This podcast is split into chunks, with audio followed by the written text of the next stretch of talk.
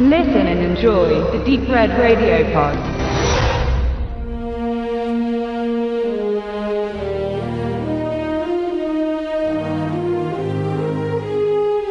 Der Wettstreit um die Eroberung des Weltalls förderte in den 50er und 60er Jahren die Bereitschaft der USA und der Sowjetunion, technische Fortschritte mit scheinbar unbegrenzten finanziellen Grundlagen auszustatten.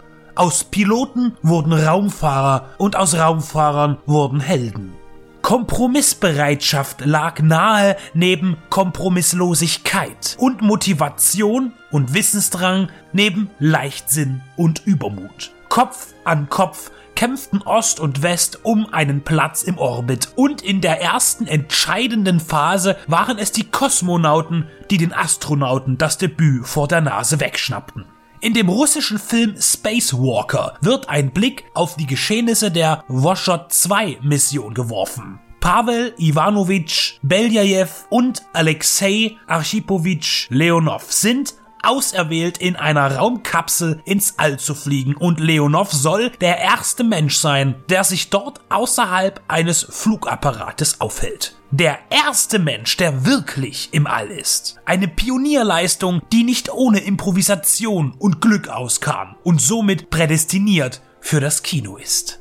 Angefeuert durch den Erfolg des von Timo Begman-Betov mitbegründeten neuen russischen Genrefilms. Gestaltete Dmitri Kiselev 2009 sein Regiedebüt Der schwarze Blitz unter der genannten Schirmherrschaft als Coming-of-Age Science-Fiction-Jugendabenteuer. Mit zuweilen dunkler Note, aber doch überwiegenden Blockbuster-Qualitäten, die eindeutig aus dem westlichen Kino gespeist waren. Solche effektreichen Unterhaltungswerke blieben sporadische Sonderlinge des nordöstlichen Kinos, aber in den letzten Jahren legte man stark zu. Einen Startpunkt markiert der Prestige-Kriegsfilm Stalingrad von Fedor Bondarchuk. 2013 zeigte sich diese patriotische, aber auch versöhnende Auswertung der Schlacht um Stalingrad als technisch höchst ausgefeiltes Actiondrama mit beachtlichen Schauwerten. 2015 schmetterte Ilya Neishullers Hardcore mit seiner rohen, rasenden Optik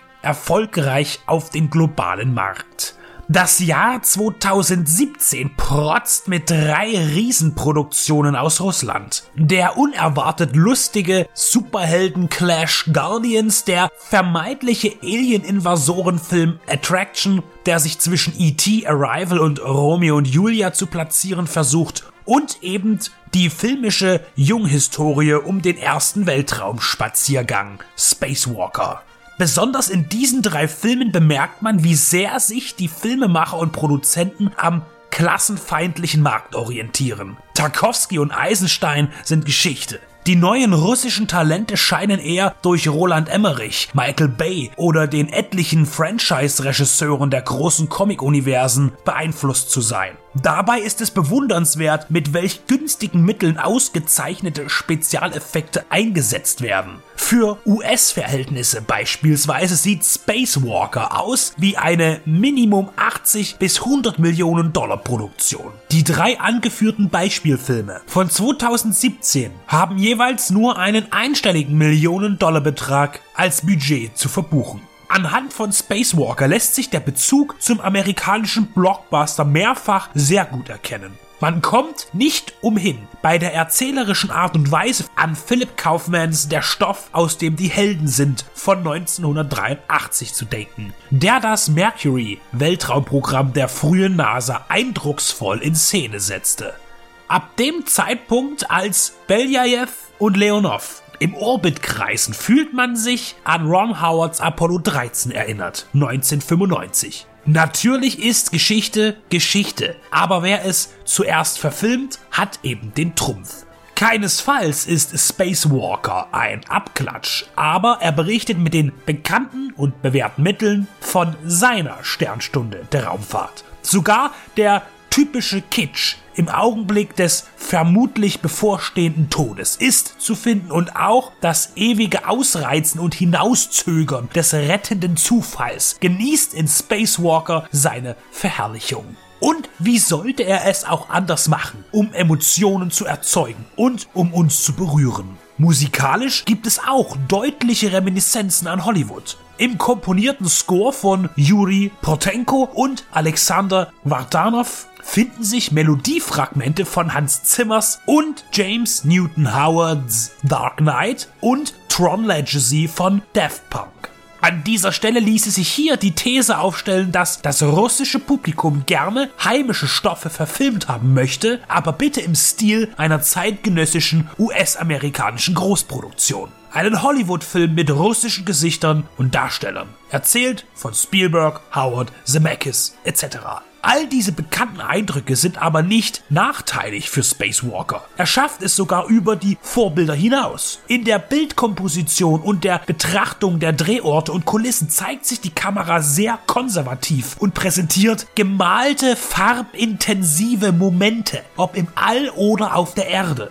Frames, die man rahmen möchte, um sie an die Wand zu hängen. Die computergenerierten Spezialeffekte sind als anstandslos und tricktechnisch perfekt zu beschreiben. Kiselev inszeniert spannend und auch wenn man in den entscheidenden Momenten weiß, wie es ausgehen wird, so fiebert man doch für die beiden Kosmonauten und lässt sich mitreißen. Genau wie man immer wieder hofft, dass die Titanic an Camerons Eisberg vorbeifährt. Inhaltlich und realhistorisch bleibt man weitestgehend den Fakten treu. Man spinnt nicht viel hinzu, dramaturgisiert selbstverständlich das eine oder andere, lässt nur Wesentliches aus und zeigt sich auch kritisch mit den politischen Entscheidungen, die damals unter Brezhnev gefällt wurden.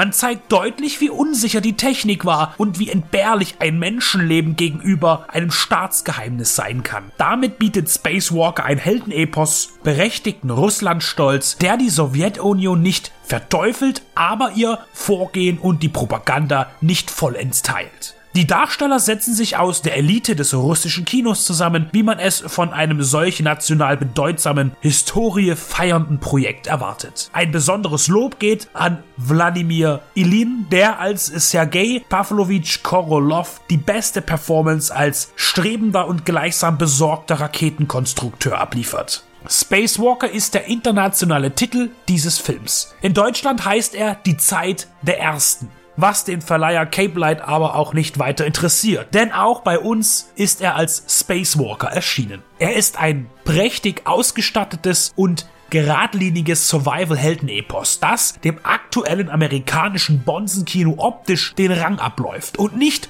stumpf Choräle auf die einst erhabene russische Raumfahrt singt, sondern auch mit Demut auf die Ereignisse zurückblickt.